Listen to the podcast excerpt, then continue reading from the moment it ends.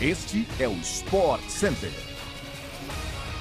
Bom dia para você, eu sou Glaucia Santiago, chegando com mais um episódio do nosso podcast do Sport Center, que vai ao ar de segunda a sexta-feira, às seis da manhã, além de uma edição extra às sextas à tarde. Não se esqueça de seguir o nosso programa no seu tocador preferido de podcasts. A gente também se encontra na telinha da ESPN e no Star Plus. Hoje são quatro edições ao vivo do Sport Center. 11 da manhã, 4 da tarde, 8 e 11 da noite. Sobe o som que o podcast está começando.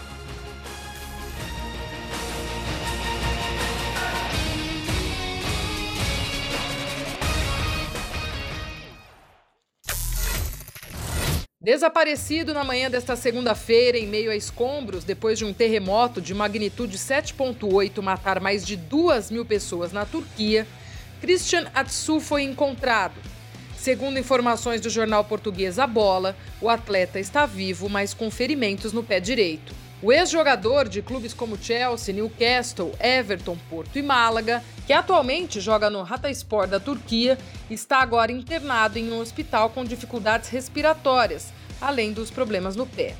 Mais cedo, Chelsea e Newcastle chegaram a fazer postagens no Twitter mandando energias positivas para o jogador.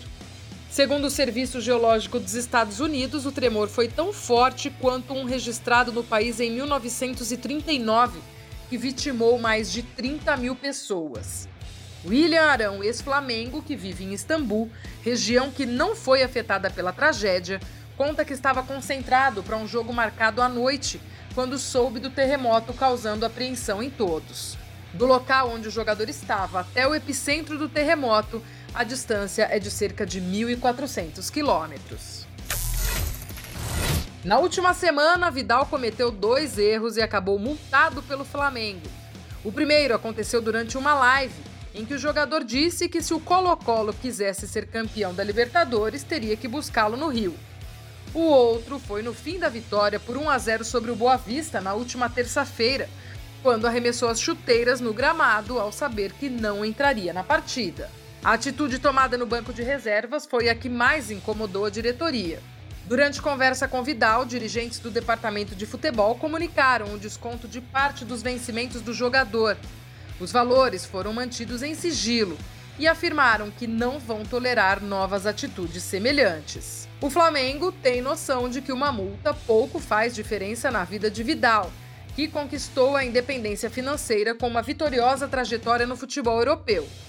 Por isso, a diretoria destacou a necessidade de não haver novos atos de indisciplina. Entre as punições, chegou-se a cogitar o corte de Vidal da delegação que viajou para o Marrocos, mas a diretoria viu arrependimento no jogador e aprovou as manifestações públicas de desculpas do chileno. Para a estreia do Flamengo no Mundial de Clubes, Vitor Pereira deve repetir a escalação da equipe que venceu o Boa Vista no último dia 1 de fevereiro. Com isso, os laterais Mateuzinho e Felipe Luiz devem ser titulares contra o Al Hilal nesta terça-feira, na semifinal, às quatro da tarde. O aluguel do estádio do Morumbi para o Palmeiras mandar o jogo diante do Santos no último sábado pelo Campeonato Paulista foi considerado um sucesso na avaliação do São Paulo, dono do estádio, e também do próprio Palmeiras. Em nota oficial divulgada em conjunto, os clubes informaram que não foram constatados danos significativos nas dependências do estádio. Havia um temor das duas partes em relação a depredações que pudessem ocorrer, e por isso o São Paulo isolou algumas áreas do Morumbi para evitar qualquer problema. O clássico reuniu mais de 49 mil palmeirenses que acompanharam a vitória por 3 a 1 sobre o Santos.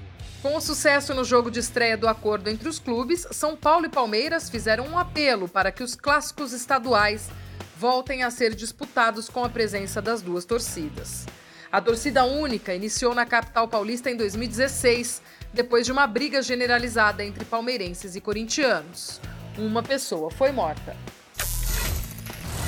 O fã de esporte acompanha o WTA 500 na tela da ESPN pelo Star Plus. Destaque para o jogo de Beatriz Haddad Maia, às 8 da manhã, com exclusividade no Star Plus. E assim chegamos ao fim de mais uma edição do nosso podcast do Sport Center. Amanhã tem mais, hein? E a gente se encontra também aí na tela da ESPN. Um beijo para você e até a próxima!